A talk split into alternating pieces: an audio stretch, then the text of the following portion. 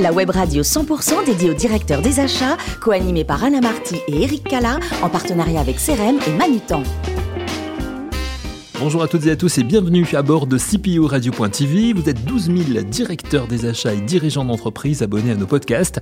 Merci d'être toujours plus nombreux à nous écouter chaque semaine. Vous pouvez évidemment réagir sur nos réseaux sociaux et notre compte Twitter CPO Radio-du-bas TV. Pour co-animer cette émission à mes côtés, Antoine Compin, directeur général de Manut en France. Bonjour Antoine. Bonjour Eric. Pascal Leroy, spécialiste de l'aménagement des espaces de travail et directeur général de CRM. Bonjour, Pascal. Nous recevons aujourd'hui Jean-François Pape, directeur des achats d'ICAD. Bonjour Jean-François Pape. Bonjour à tous. Merci d'être avec nous. Euh, merci de me recevoir. On va parler un petit peu de votre carrière, de votre rôle chez ICAD évidemment, mais on va commencer par votre cursus universitaire qui est quand même extrêmement impressionnant. Ah bon, vous trouvez? Bah oui, quand même, quand même. Un DVSS en, électronique des, communications pour, euh, pour commencer, que vous obtenez sans difficulté. Et puis, euh, euh, voilà, parce que dans votre Bretagne natale, vous êtes aussi élevé dans un hôtel-restaurant. C'est ça Vous nous racontez un petit peu toute cette Oui, bah, tout à fait. Bah, écoutez, j'ai été élevé dans un hôtel-bar-restaurant dans le Nord Finistère, à Plouescat exactement. Et donc peut-être naturellement, euh, du fait euh, de, d'être en Bretagne, je me suis orienté vers l'électronique des télécommunications. Et donc, euh, ce qui explique certainement en partie le fait que donc, j'ai fait des études à l'Université de Bretagne occidentale, à Brest.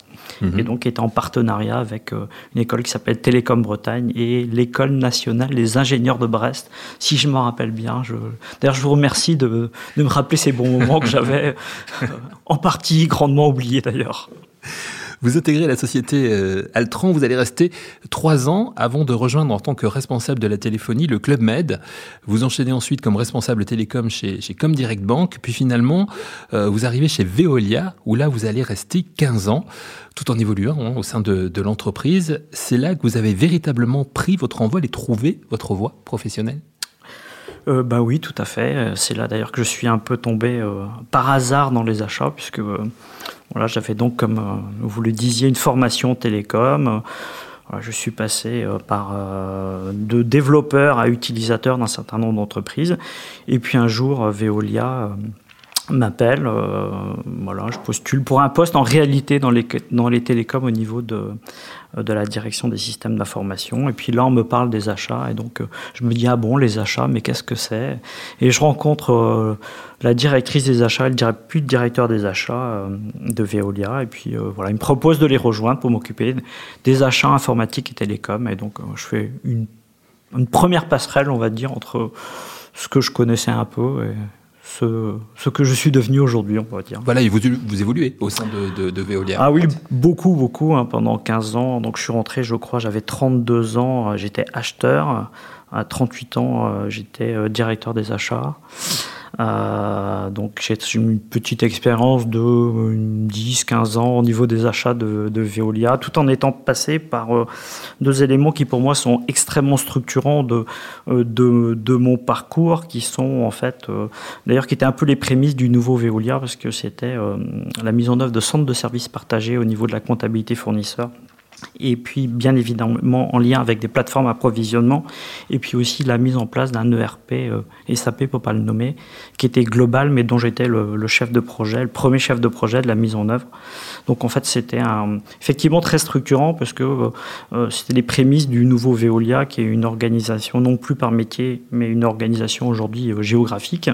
Et donc en fait on a commencé par par l'harmonisation des processus euh, du back-office et de son organisation, donc un outil SAP et une organisation qui s'appelait des centres de services partagés.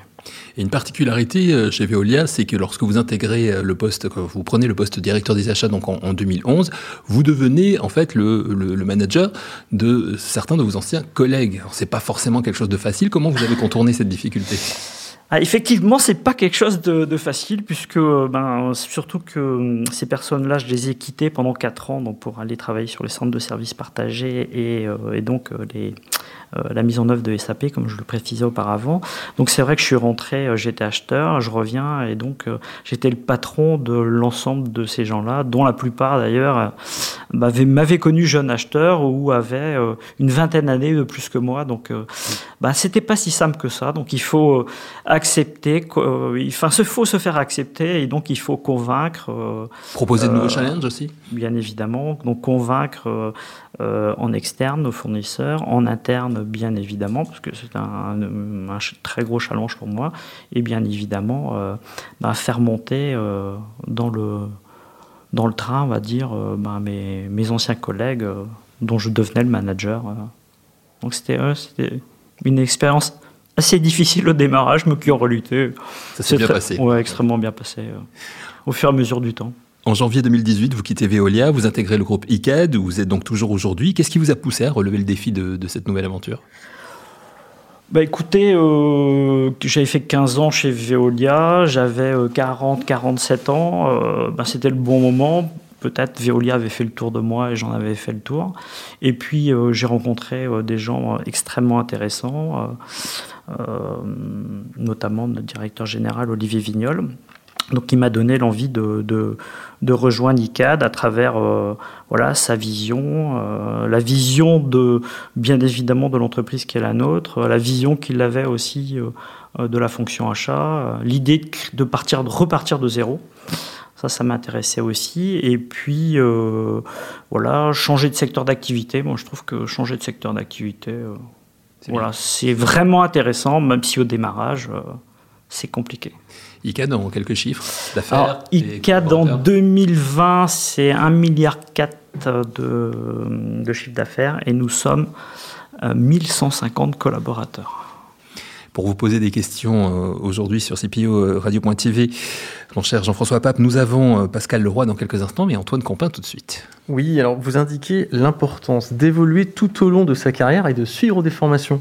Alors chez Manutan aussi, nous sommes convaincus des bénéfices du développement des collaborateurs. Ma question est quelle formation encouragez-vous vos équipes à suivre et est-ce que vos fournisseurs ont un rôle à jouer? Vaste question, merci de me l'avoir posée. Alors euh, oui, bien évidemment, je les encourage puisque euh, enfin, je pense que la première qualité d'un acheteur, et s'il n'y en avait qu'une seule, c'est la curiosité. Et donc la, la curiosité, pour moi, ben, se, former, ça fait partie de la curiosité. Et bien évidemment, euh, ben, ça permet de de grandir. Alors, on, se forme par rapport à des objectifs. Hein. Donc euh, voilà, soit on a envie d'évoluer de, dans, tel ou tel domaine, soit on a besoin de, de travailler euh, des, des, soft skills par exemple. On ne fait pas de la formation pour voilà, pour, pour, quelque part s'amuser, mais pour, dans un but précis d'amélioration, euh, soit bien évidemment par rapport à son rôle dans l'entreprise, soit par rapport à, un futur rôle euh, que l'on souhaite avoir. Et le lien avec Manutan, vous pouvez me reposer la petite question Pour savoir si vos fournisseurs pouvaient jouer un rôle dans cet accompagnement au développement. Ben, bien évidemment, euh, j'ai envie de vous dire. D'ailleurs, je fais un lien avec la curiosité. si vous n'êtes pas curieux et surtout curieux de ce que vous apportez peuvent vous apporter vos fournisseurs. Euh, j'ai envie de vous dire, c'est le, c'est le béaba de l'achat et, et, à travers ça, c'est la meilleure des formations, des informations, elle vient de, de nos tissus fournisseurs. Parce que euh, souvent, j'en parle avec mon directeur général, des fois, il me dit Nous avons trop de fournisseurs. Moi, je pense qu'on n'en a pas forcément. On n'en a jamais trop, mais on a, c'est surtout notre rôle, c'est de trouver les bons parce que les bons, c'est eux qui nous font progresser, c'est eux qui font en sorte que l'on réalise ce que l'on a à réaliser, c'est eux qui font en sorte que euh, on apporte de la satisfaction à nos clients. Donc, euh, donc bien évidemment, euh, en tout cas, je suis particulièrement à votre écoute pour tout élément de formation qui nous permettrait de progresser. Très bien. À, à plusieurs reprises, vous avez fait référence à la digitalisation. Je veux savoir quelle était votre vision sur les solutions à privilégier en termes de digitalisation il y en a, beaucoup et, tout dépend bien évidemment de, quoi euh, on parle. Il y, a, la digitalisation pour, notre métier. Euh, bien évidemment, euh, je, l'ai mis en œuvre en ce qui concerne les outils nécessaires au fonctionnement de l'équipe achat. Alors j'avoue que je n'ai pas été chercher une solution toute faite sur euh, le marché, euh, étant entendu que je l'ai créé moi-même, puisque un certain nombre d'outils achat ne font qu'un lien entre une classification et un ERP. Étant mono ERP, je ne voyais pas beaucoup de l'intérêt d'aller mettre en place une suite achat, notamment sur le management de la donnée. Ensuite, bien, bien évidemment, les outils, ils sont nombreux. les outils, mes collègues en parlaient auparavant. dans la mise en œuvre du flux P2P. Euh, euh, bien évidemment, la digitalisation a un rôle important à partir du moment à l'apport de la valeur ajoutée, c'est-à-dire euh, une simplification dans le partage de l'information pour nos opérationnels, une facilité de, passer la commande et une fluidité de la chaîne P2P, notamment vis-à-vis de, de, nos, de nos équipes comptables, notamment donc pour, pour, le, pour, pour le matching et un, un paiement en temps et en heure de nos fournisseurs qui, qui sont pour moi une donnée importante après, plus dans les fondements principaux de notre métier, nous, on achète particulièrement des, achats de travaux. Euh, les achats de travaux, c'est 80% de nos montants achats. Et là, bien évidemment, on est en train de mettre en place euh, une suite achat dédiée aux achats de travaux, mais qui n'a pas qu'un objectif de, euh, déroulement du processus achat. C'est surtout à, partir de ça, de fournir, d'en déduire des KPI techniques et achats qui nous vont nous permettre de nous améliorer, de nous benchmarker en, en, interne, notamment pour le mieux acheter. Voilà. Mon métier, c'est bien évidemment d'acheter moins cher, euh, surtout d'acheter moins, mais pour acheter moins cher, moins, il faut surtout acheter mieux. Et pour moi, la fourniture de ces KPI, ça nous permet, technique et achat, ça permet de piloter euh, notre activité et donc euh, un travail proche avec les opérationnels parce que le benchmarking, c'est les projets achats de demain. C'est une très belle transition avec ma question suivante, puisque euh, vous aviez indiqué si vous benchmarkez vos dépenses, vous achetez mieux et vous consommez moins. ma question était quels, quels outils et peut-être quelles solutions pour benchmarker, ceci dit, les achats de classe C, qui sont par définition très disparates et difficilement traçables. D'un point de vue métier par rapport au KPI dont je vous parlais, on est sur une catégorie un petit peu particulière, puisque euh, euh, là, euh, bien évidemment, il y, a des, il y a des grands ratios dans le métier qui vont être le, montant de, de, de, votre masse achat et des achats, on va dire, généraux, et donc indirectement aussi souvent des catégories C dans, dans, dans le montant des dépenses qui, qui est le vôtre. Donc, au-delà de ça, je pense, euh, euh, et, je reprends les mots d'un de mes collègues, je, n'invente rien en disant ça, euh, je pense que ces achats, il faut les simplifier, les faire connaître, reconnaître, travailler sur l'accessibilité de ces achats. Donc euh, je pense que en termes de formation, pour faire un lien à ce que vous m'avez dit tout à l'heure, euh, euh, votre information et notre capacité à la co-communiquer en interne est un élément fondamental qui va faire qu'indirectement on va rationaliser ces achats et puis bien évidemment travailler avec vous main dans la main dans la simplification et du processus de commande, donc de l'information et bien évidemment de la chaîne pour optimiser toute la chaîne commande facturation derrière. Parce qu'un des éléments probants de la classe C, c'est bien évidemment la réduction du nombre de commandes euh, et l'optimisation euh, du coût du traitement de la facture et bien évidemment aussi de son délai, qui sont pour moi euh, les éléments principaux, enfin importants et parfois principaux de l'optimisation de cette famille d'achat. Merci. Les questions de Pascal Leroy maintenant. Oui. Alors, merci Eric. Le, le groupe ICAD a une politique forte en faveur de l'innovation. Vous venez de signer un partenariat avec une start-up pour imaginer la ville de demain. Euh, est-ce que vous faites aussi ce travail dans le domaine de l'immobilier professionnel? C'est vrai que hum, il y a une filiale, enfin il y a une entité euh, en interne qui a été créée qui s'appelle Urban Odyssey, qui a comme objectif en fait euh, d'identifier en fait et bien évidemment on travaille main dans la main avec eux, des gens avec des idées, est entendu que notre objectif pour se différencier de nos concurrents, c'est bien évidemment d'identifier les bonnes idées du marché euh, plus vite et mieux que les autres les intégrer plus vite, mieux que les autres, et bien évidemment euh, euh, en faire un support de différenciation par rapport à, euh, nos concurrents. Donc, moi, je travaille main dans la main avec la personne qui est en charge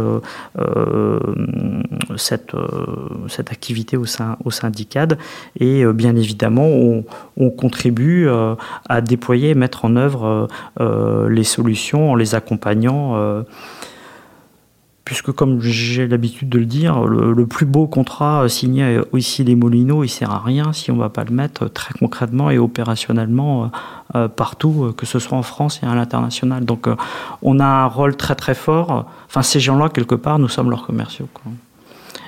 Et à partir du moment où nous sommes leurs commerciaux, ben, on les aide à mettre en œuvre efficacement et, et, cette offre de service qui, qui nous permet d'être parfois différenciants.